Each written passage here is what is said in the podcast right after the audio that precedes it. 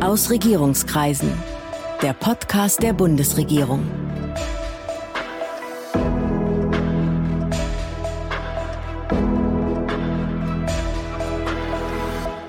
Hallo, willkommen zu Aus Regierungskreisen, dem Podcast der Bundesregierung. Ich bin Sven Siebert und ich bin Gastgeber dieses Podcasts. Es geht wieder um Krisen, wie man sich darauf vorbereitet und was man tut, wenn eine da ist. Dazu habe ich heute Botschafter Christian Buck zu Gast. Er ist Krisenbeauftragter des Auswärtigen Amtes. Guten Tag, Herr Botschafter. Guten Tag, Herr Siebert. Herr Buck, Sie sind Krisenbeauftragter des Auswärtigen Amtes. Was ist das eigentlich? Wofür sind Sie zuständig? Der Krisenbeauftragte ist sozusagen der oberste Krisenmanager unterhalb der Ministerin und der Staatssekretäre. Ich äh, berate die Leitung des Hauses in Krisenfragen und ich arbeite mit dem Krisenreaktionszentrum des Auswärtigen Amtes, was sozusagen die Berufsfeuerwehr des Auswärtigen Amtes ist. Also alles, was im Ausland irgendwie schief geht und deutsche Staatsangehörige betrifft oder auch unsere Auslandsvertretungen, das landet auf dem Tisch des Krisenreaktionszentrums und zwar sofort und 24-7, also rund um die Uhr. Das Lagezentrum ist immer besetzt. Jemand, der im Ausland in Not gerät, kann sich äh, dort melden und der kann direkt da anrufen. Ja, mehr oder weniger direkt, äh, ähm, landet jedenfalls dort. Und dann sehen wir, wie wir helfen können. Wenn Sie sagen, Sie beraten die Ministerin und die Staatssekretärin in Krisenfragen, das heißt, Sie geben jetzt keinen Ratschlag, wie reden Sie am besten mit Wladimir Putin oder mit Lavrov, sondern es geht eben immer um diese Frage, wie geht es Deutschen im Ausland, in welcher Situation sind die, wie kann man denen helfen? Genau, es geht hier nicht um Politik, sondern es geht um ganz konkrete Hilfe, es geht um Notsituationen und zwar auch nicht die einzelnen Notsituationen. Also wenn jemand seinen Pass verloren hat, dann kann er sich natürlich an die deutsche Botschaft oder an ein Konsulat wenden. Es gibt auch andere äh, Notfälle. Wir kommen dann ins Spiel, wenn etwas Größeres passiert, wenn ein Flugzeug abstürzt, wenn es ein Erdbeben gibt, ähm, wenn es in einem Staat einen äh, Militärputsch gibt oder sonst irgendetwas passiert, was wirklich eine größere Zahl von Deutschen oder Europäern betrifft und was vielleicht auch unsere Auslandsvertretungen betrifft, wo wir uns dann die Frage stellen müssen, ist es hier eigentlich noch sicher genug oder müssen wir jetzt daran denken, das Land zu verlassen oder auch die Deutschen natürlich vorher zur Ausreise aufzufordern. All das sind Situationen, die zum Glück nicht jeden Tag passieren, aber doch alle paar Monate. Noch mal kurz zurück in den Keller des Auswärtigen Amtes. Ich bin da mal gewesen. Das Krisenreaktionszentrum befindet sich im Untergeschoss des Auswärtigen Amtes am Werderschen Markt in Berlin. Das war früher mal die Reichsbank. Vielleicht beschreiben Sie mal, wie es da aussieht, wie viele Leute arbeiten da, wie läuft's da ab? Ja, gerne. Denn das ist ein Bereich des Auswärtigen Amts, den kein Staatsgast zu sehen bekommt. Das ist buchstäblich der Keller. Und zwar auch ein besonders gut gebauter Keller, nämlich ein ehemaliger Tresor, der von fast einem Meter Stahl umgeben ist. Und in diesen sozusagen Katakomben des Auswärtigen Amtes arbeiten etwa 60 äh, Kolleginnen und Kollegen täglich an der Lagebearbeitung, an äh, dem Lagezentrum, also der ständigen Präsenz. Wir haben auch sehr äh, fachliche Beratung dort von ganz vielen Bundesdienststellen, vom Bundesnachrichtendienst, vom Bundeskriminalamt, von der Bundespolizei, der Bundeswehr und anderen Behörden, die dort mit uns gemeinsam die Lage beobachten und dann schnell zur Stelle sind, wenn äh, es ein Problem gibt, das wir lösen können. Und äh, das Ganze können wir auffahren, wenn es erforderlich ist, auf mehrere hundert Personen, auf einen Krisenstab der Bundesregierung, der dann dort auch im Keller tagt, in einem gesonderten Raum, der auch ein ehemaliger Tresor war. Und dann können wir innerhalb wirklich einer Stunde ähm, den gesamten Sachverstand der Bundesregierung hier bündeln für Notfälle im Ausland. Danach frage ich Sie auch gleich nochmal. Wir sehen ja jetzt an vielen Orten der Welt Krieg und krisenhafte Zustände, nicht nur in der Ukraine. Bedeutet das, dass das Krisenreaktionszentrum jetzt da gerade unter Volllast läuft oder sind Sie noch nicht bei 100 Prozent?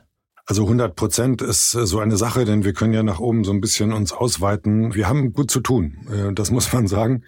Leider. Äh, es ist eine erhöhte Last, natürlich eine Dauerlast durch die lang andauernden Konflikte. Die Ukraine ist natürlich unser Fokus im Moment. Und dann kommt das, was auch sonst passiert, nämlich die ein oder andere Naturkatastrophe oder auch größere Unglücksfälle, Gewaltausbrüche irgendwo anders. Das gibt es immer so dass wir eigentlich immer ganz gut zu tun haben. Aber die Ukraine, das ist schon sehr außergewöhnlich. Das ist wie im vergangenen Jahr in Afghanistan, was eben auch eine sehr lange, sehr intensive Krise war, schon etwas, was zum Glück nicht jedes Jahr passiert. Was machen Ihre Leute da jetzt? Womit sind die beschäftigt? Bei der Ukraine hatten wir am Anfang des Konflikts genau die Frage, mit der wir uns immer beschäftigen. Wie können wir den Deutschen, wie können wir den Europäern und anderen Staatsangehörigen, denen wir verpflichtet sind, helfen? Wie können wir sie beraten? Wie können wir zum Beispiel äh, ihnen rechtzeitig vorher sagen, dass es jetzt wirklich langsam gefährlich wird und wir empfehlen, das Land zu verlassen, was wir dann auch irgendwann getan haben vor Ausbruch des Krieges. Und dann haben wir Hilfestellung bei der Ausreise geboten etwas weniger als sonst, weil wir uns hier in der Ukraine das Instrument der Bundeswehr nicht zur Verfügung stand, aus ganz naheliegenden Gründen. Wir wollten einfach nicht riskieren, damit mit hereingezogen zu werden. Also es gab keine Evakuierungsflüge in grauen oder olivgrün gestrichenen Flugzeugen. Genau, genau. Es war eine Beratung zur Ausreise und äh, ähm, bei uns hatten wir immer die Vorstellung, wenn wir so etwas in der Ukraine organisieren müssen, dann ist das sozusagen eine, eine Evakuierung mit dem Reisebus und nicht mit der Bundeswehr, weil das äh, dort eben nicht ging. Und dann haben wir uns natürlich um unsere Vertretungen dort gekümmert, eine große Botschaft und ein Generalkonsulat, die wir erst verlagert und dann auch doch außer Landes verlagert haben, weil es einfach zu gefährlich war. Inzwischen haben wir wieder eine minimale Präsenz eingerichtet. Aber das ist etwas, was wir sehr im Blick behalten, denn wir wollen im Ausland handlungsfähig sein als Bundesregierung, als Auswärtiges Amt. Wir wollen das aber auch nicht um jeden Preis. Wir müssen also rechtzeitig erkennen, wenn es wirklich brenzlig wird und äh, das Risiko eben den Nutzen übersteigt. Um beim Beispiel Ukraine zu bleiben, wenn sich eine solche Krise zuspitzt, dann wissen Sie doch am Anfang gar nicht, wie viele Deutsche, wie viele Europäer sind da jetzt eigentlich im Land, oder? Die müssen sich doch bei Ihnen melden. Genau so ist es. Denn äh, wir wissen es nie genau. Es gibt keine Pflicht, sich im Ausland zu melden bei den Auslandsvertretungen. Äh, also eine Meldepflicht für Deutsche im Ausland, die gibt es nicht. Wir bieten die Möglichkeit an, sich freiwillig äh, zu registrieren in sogenannten Krisevorsorgelisten. Die findet man unter diplo.de online auf der Seite des Auswärtigen Amtes, auch für jedes Land äh, sortiert. Und da kann man sich eintragen, auch nur für meinetwegen einen Urlaub oder auch für einen längeren Aufenthalt. Und dann können wir diese Personen erreichen, ihnen eine Mail schreiben, wenn es die Lage erfordert, auch einen sogenannten Landsleutebrief. Da schreiben wir dann, wie die Lage sich aus unserer Sicht darstellt und was wir empfehlen. Und erfahrungsgemäß steigt die Anzahl der so gemeldeten Deutschen äh, in Krisensituationen stark an. Das ist gut, dann erreichen wir mehr. Aber alle erreichen wir nie. Das ist, liegt in der Natur der Sache. Das äh, muss dann auch jeder jeder und jede selber wissen, wie, wie äh, er sich informiert. Wir bieten auch online über die Reisehinweise des Auswärtigen Amtes ja für jedes Land äh, wirklich tages- und stundenaktuelle Sicherheitshinweise. und darauf kann man sich auch verlassen, dass die immer aktuell sind und wir alles, was wir wissen, sofort äh, da reinarbeiten. Wenn ich jetzt zum Beispiel beruflich nach Afghanistan oder in die Ukraine oder in ein anderes Land mit angespannter Lage reisen muss, dann kann ich mich von vornherein bei der deutschen Botschaft melden und lande dann auf so einer Liste. Ja, genau. Dann landen Sie auf einer Liste und ähm, es ist vielleicht auch sinnvoll, sich dann gerade in solchen Ländern, wo es wirklich nicht ganz einfach ist und und die Gefahr doch sehr groß ist, sich beraten lassen und unter welchen Voraussetzungen eine Reise ähm, verantwortbar ist. Das muss natürlich jeder selber wissen, was verantwortbar ist, aber wir können im einen oder anderen Fall schon schon Hinweise geben dazu oder auch abraten. Ja, gut zu sagen, nein, fahren Sie da nicht hin. Sie versuchen ja Krisen möglichst vorher kommen zu sehen. Wie macht man das? Wie erstellt man eigentlich so ein Lagebild? Wie funktioniert das? Wir haben im Krisenreaktionszentrum Kolleginnen und Kollegen, die sich den ganzen Tag damit beschäftigen, wie wir uns vorbereiten können, wie wir also Vorsorge betreiben können in Ländern, in denen man erwarten kann, dass äh, die Wahrscheinlichkeit höher ist, dass etwas passiert oder in Ländern, in denen in den letzten Jahren was passiert ist und das noch nicht ganz zur Ruhe gekommen ist. Und da geht es weniger darum zu erkennen, was am nächsten Dienstag um 15 Uhr oder auch um 23.50 Uhr passiert. Denn es ist ja meist abends oder in der Nacht. Das ist passiert selten morgens nach dem Frühstück. Wir können nie wissen, wann etwas passiert und das wirklich vorhersehen. Wir können uns aber darauf vorbereiten. Wir können sagen, also in Nepal ist es wahrscheinlich, dass es mal wieder ein Erdbeben gibt. Es gab da schon mehrere und es wird wieder eins geben. Oder in Mali hatten wir jetzt schon mehrfach Umstürze der Regierung. Also gucken wir uns das mal genauer an. Und dann stellen unsere Kolleginnen und Kollegen ein Team zusammen mit Sachverstand äh, aus dem Auswärtigen Amt, äh, aus äh, der Bundeswehr, aus der Bundespolizei, aus man, manchmal auch anderen Behörden, aus dem Technischen Hilfswerk zum Beispiel und reist dort für ein paar Tage, eine Woche in, in dieses Land, in diese Stadt, Hauptstadt, sieht zusammen mit unserer Botschaft sich die Lage an, erkundet zum Beispiel, wie man aus diesem Land rauskommt, welche Straßen befahrbar sind, wie der Flughafen aussieht, ob es noch einen anderen Flughafen gibt, wie man äh, dort mit einem Schiff anlegen kann, wenn es einen Hafen gibt. Also ganz praktische Fragen, die dann wichtig sind, wenn es, wenn es äh, soweit ist. Wie kommt man da dann mit, ich sag mal, zwei, dreihundert oder vielleicht auch 5000 Deutschen äh, aus dem Land? Üben Sie das auch oder ist das sozusagen alles, findet das alles auf dem Papier statt? Das muss man tatsächlich auch üben. Wir üben das im Kleinen mit unseren Vertretungen. Wir üben das aber auch im Großen mit denen, die das auch hauptberuflich betreiben, mit der Bundeswehr vor allem, aber auch mit der Bundespolizei und haben regelmäßige Übungen auch im ganz großen Maßstab, an denen 1000, 2000 Personen beteiligt sind, mit Schiffen, mit Hubschraubern, mit äh, Darstellern, äh, Schauspielern, die dann aufgebrachte Menschenmengen spielen und also ganz realistisch und versuchen uns äh, ähm, darauf vorzubereiten, dass es in solchen Situationen eben manchmal schwierig ist und diese Herausforderungen schon so ein bisschen vorzuahnen. Und die Erfahrungen aus solchen Situationen oder auch aus den Übungen, die macht dann den Unterschied zwischen äh, Erfolg und eben nicht so Erfolg. Wenn jetzt irgendwo auf der Welt die Erde bebt oder ein Tsunami Küsten verwüstet oder ein Düngemittellager in die Luft fliegt, wie schnell sind Sie dann einsatzbereit? Wie schnell können Sie beispielsweise eine solche Evakuierungsoperation starten? Einsatzbereit sind wir sehr schnell, also eigentlich in Echtzeit. Wir haben praktisch überall auf der Welt Auslandsvertretungen. Das bewährt sich besonders dann, wenn Not am Mann ist.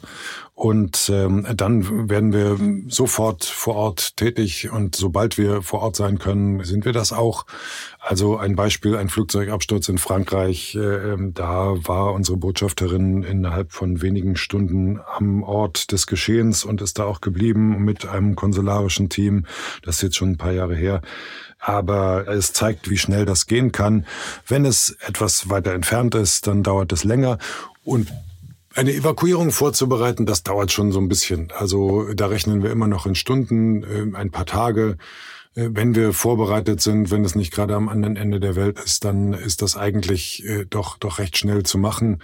Aber man muss natürlich auch da äh, erst erst hinkommen, erst äh, hinfliegen können, erst sehen, wie kann man dort überhaupt landen, kann man vielleicht auch mit zivilen Flugzeugen das bewerkstelligen oder in einigen Fällen hatten wir das auch, kann man vielleicht diese Orte mit dem Zug erreichen oder mit einem Schiff. Was was eignet sich hier? Also so schnell wie möglich. Ich meine, wir sind einfach da sozusagen die Feuerwehr ähm, für, für das Ausland und äh, zwar nicht immer sofort in der Minute da, aber so schnell es eben irgendwie geht. Sie leiten als Krisenbeauftragter ja auch die Sitzung des Krisenstabs der Bundesregierung. Was ist das? Was passiert da? Ja, der Krisenstab der Bundesregierung tritt immer dann zusammen, wenn etwas Außergewöhnliches im Ausland passiert, was eben sofortige äh, Aufmerksamkeit und Handlung erfordert. Ähm, das passiert in der Regel innerhalb einer Stunde oder zwei und äh, wird, wenn es wirklich groß ist, wie zum Beispiel bei der Ukraine, dann meistens von der Außenministerin äh, geleitet oder von Staatssekretären, jedenfalls am Anfang und dann anschließend meist von mir oder meinem Vertreter. Und dort treffen sich Vertreter nicht nicht nur dieser ganzen Behörden, die bei uns arbeiten, sondern auch der ähm, Ministerien und Behörden in der Bundesregierung, die beitragen können zur Lösung. Und das sind natürlich normalerweise, ich sage mal, die üblichen Verdächtigen, äh, Verteidigung, Innen, äh, die Behörden, die Bundespolizei, der Bundesnachrichtendienst natürlich, weil der eben ein Lagebild äh, erzeugen kann, aber eben auch äh, das Entwicklungsministerium, das BMZ, weil das fast überall vertreten ist. Und äh, im Fall der Ukraine kommen jetzt äh, noch ganz viele weitere Fachministerien hinzu, weil wir dort Fragen der Wirtschaft natürlich, der Sanktionen und der Lieferketten haben. Wir haben aber auch Militär militärische Fragen, wir haben Fragen äh, der Flüchtlinge, wir haben Fragen der Gesundheitsversorgung, wir haben Fragen des Bevölkerungsschutzes. Also da haben wir schon sieben oder acht Ministerien, die bei uns am Tisch sitzen. Und da tauschen wir äh, aus, was es zu auszutauschen gibt. Wir schalten dazu unsere Botschaften. Das ist dann also unsere Botschafterin in der Ukraine, die uns äh, sagen kann, wie die Lage dort ist und unser Botschafter in Moskau oder die in den Nachbarstaaten, äh, die wir meist dazugeschaltet haben, um zu sehen, wie die Lage sich auswirkt. Und dann erörtern wir dort das, was zu tun ist und fassen sofort Beschlüsse. Das ist der Unterschied, glaube ich, zu einem ganz normalen Tagesbetrieb, dass man dort in der Lage ist, wirklich sofort einen Entschluss zu fassen und, und Handlungen einzuleiten, ohne dass es noch längere Zeit dauert. Und wie oft trifft man sich dann in so einer Lage? Täglich, wöchentlich? Ja, am Anfang einer Krise eigentlich täglich, manchmal mehrfach am Tag, auch am Wochenende.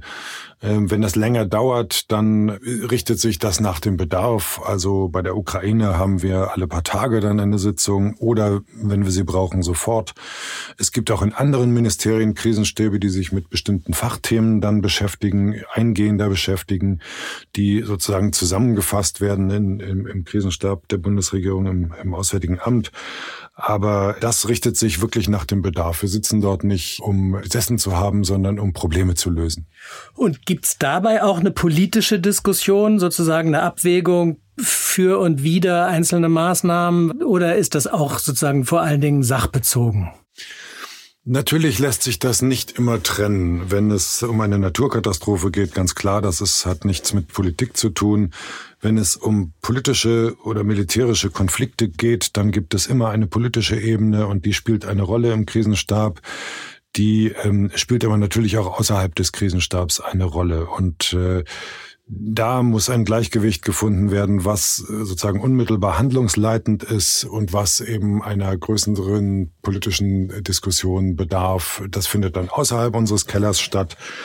Wir müssen das nur bei uns am Tisch so diskutieren, wenn es wirklich einen Unterschied macht. Ob, ganz konkret fahren wir links rum oder fahren wir rechts rum oder halten wir an. So.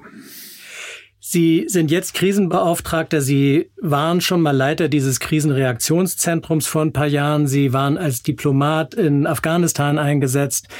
Sie persönlich scheinen eine gewisse Affinität für krisenhafte Lagen zu besitzen, oder? Oder ich bin einfach nur falsch abgebogen. Das kann man immer schwer sagen. Also natürlich hilft es, wenn man ähm, Erfahrung hat mit äh, wirklich ernsten Situationen. Ich habe mehrere Jahre in Afghanistan gearbeitet. Ich war Botschafter in Libyen, habe dort viel mit sagen, Gewaltsituationen zu tun gehabt. Also man wirbt eine gewisse Fachkenntnis, würde ich mal sagen, zu solchen Situationen, wenn man, wenn man öfter dort war, wo diese Dinge geschehen. Das hilft einem in der Situation, erstens kühl zu bleiben, zweitens sich zu überlegen, was man eigentlich machen kann. Denn das sind ja nicht sozusagen die Standardsituationen in der Außenpolitik, sondern das sind schon sehr, sehr konkrete ähm, Erlebnisse. Und da hilft die Erfahrung. Das geht aber auch anderen Kolleginnen und Kollegen so, die äh, mit bei uns arbeiten und die also profitieren von ihren Auslandsverwendungen, von Kriseneinsätzen und diese, diese Erfahrung mitnehmen und uns dabei helfen. Ebenso wie bei der Feuerwehr es eben hilft, wenn man jemand hat, der schon viele Einsätze erlebt hat. Das macht einen sicherer und effektiver. Und das ist ja auch eine praktische Erfahrung, dass man nicht mit einem Routenplaner sagt, von Punkt A zum Flughafen, das dauert 25 Minuten mit dem Bus, sondern dass man sagt, in der Lage, die da jetzt gerade herrscht, glaube ich nicht, dass das so einfach ist zum Beispiel, oder? Ganz genau, ganz genau. Das ist eine wichtige Erfahrung, die man eben einbringen kann. Aber das möchte ich auch dazu sagen, Krisen passieren ja nicht nur da, wo man das annimmt, sondern die größten Terroranschläge der letzten zehn Jahre waren in Brüssel und Paris. Jetzt nicht wirklich krisengeneigte Länder eigentlich und trotzdem. Und äh, auch da das haben wir gelernt. Dabei muss eben jeder Leiter, jede Leiterin einer Auslandsvertretung in der Lage sein, ähm, hier Krisenmanagement zu betreiben. Auch, auch das verbreiten wir. Wir, wir sind sozusagen auch ein Institut der Aus- und Fortbildung für Krisenmanagement äh, und, äh, und versuchen das äh, dorthin zu transportieren, wo es, wo es gebraucht wird. Sie haben schon gesagt, vielleicht sind Sie einfach nur falsch abgebogen, aber will man als Diplomat nicht lieber Krisen verhindern, durch Mittel der Diplomatie dafür sorgen, dass es gar nicht so weit kommt, als immer nur auf sie zu reagieren? Ja, das gelingt uns ja auch äh, manchmal. Ähm, das ist schwer nachzuweisen. Ja, das äh, sind ja Krisen, die nicht passieren. Ja, das ist das Präventionsparadoxon, was uns das immer wieder genau so. begegnet. Aber es gibt ja eben auch immer wieder Krisen, die ausbrechen und äh, ja politische, aber eben auch andere Krisen und eben ganz äh, unverhinderbare Dinge wie Unfälle und äh, andere Großschadensereignisse, die eben nichts mit Politik zu tun haben und bei denen trotzdem einer da sein muss und ans Telefon gehen und und helfen und äh, Hilfe organisieren wenn es dann tatsächlich passiert. Das ist eine Lebenserfahrung und das passiert eben leider häufiger, als wir das äh, gerne wollen. Ja, genau. Krisenbeauftragter ist ein Job mit Konjunktur, wie man sagen könnte. Sie sind ja jetzt schon eine Weile dabei. Haben Sie die Hoffnung, das ändert sich mal in absehbarer Zeit? Die Frequenz von diesen krisenhaften Zuständen wird wieder geringer oder gerät die Welt immer weiter aus den Fugen? Was ist Ihr Eindruck? Also der Eindruck ist leider, dass es nicht seltener wird. Ähm, aber es gibt auch Jahre, in denen es ein bisschen ruhiger ist. Und es gibt Jahre, in denen wirklich immer zwei Sachen oder drei auf einmal passieren. Ruhiger insgesamt, glaube ich, das ist nicht unbedingt zu erwarten. Ich meine, das ist das Ziel unserer Politik. Daran arbeiten wir, aber wir können eben nicht alles beeinflussen und realistischerweise müssen wir uns darauf vorbereiten, dass Dinge auch schiefgehen, dass es zu Schadensfällen kommt und müssen damit eben umgehen lernen. Und das tun wir im Keller sozusagen wirklich im Maschinenraum des Auswärtigen Amtes. Wir sind ja hier ein Podcast und deswegen ist unsere letzte Frage immer die Podcast-Frage. Hören Sie Podcasts? Haben Sie einen Lieblingspodcast? Podcasts sind sehr praktisch, äh, weil man braucht dafür keinen Empfang. Also ich höre gerne Podcasts, wenn ich, wenn ich Zeit habe. Ist schwer zu sagen, was mein Lieblingspodcast ist. Wir hatten eine schöne Reihe im Auswärtigen Amt, wo wir Kolleginnen und Kollegen an interessanten Posten interviewt haben. Das gilt nicht. Das gilt nicht. Na gut. Doch, das gilt natürlich auch. Aber es ist, es ist wirklich schön, weil man eben oft Zeit verbringt irgendwo in der U-Bahn oder, oder sonst irgendwo, wo man, wo man sonst nichts Vernünftiges tun kann. Und dann eignen sich Podcasts, finde ich, ganz hervorragend, um Anregungen zu bekommen und ähm, interessante Leute zu hören. Und das kann ich auch wirklich nur jedem empfehlen. Vielen Dank. Das war Christian Buck. Vielen Dank für das Gespräch. Ja, nicht zu danken. Demnächst geht's hier weiter mit weiteren Gesprächspartnerinnen und Gesprächspartnern aus der Bundesregierung und ich hoffe, Sie als Zuhörerinnen und Zuhörer sind dann wieder dabei. Das war Aus Regierungskreisen, der Podcast der Bundesregierung. Mehr Informationen zur Politik der Bundesregierung finden Sie auf bundesregierung.de und auf unseren Social-Media-Kanälen.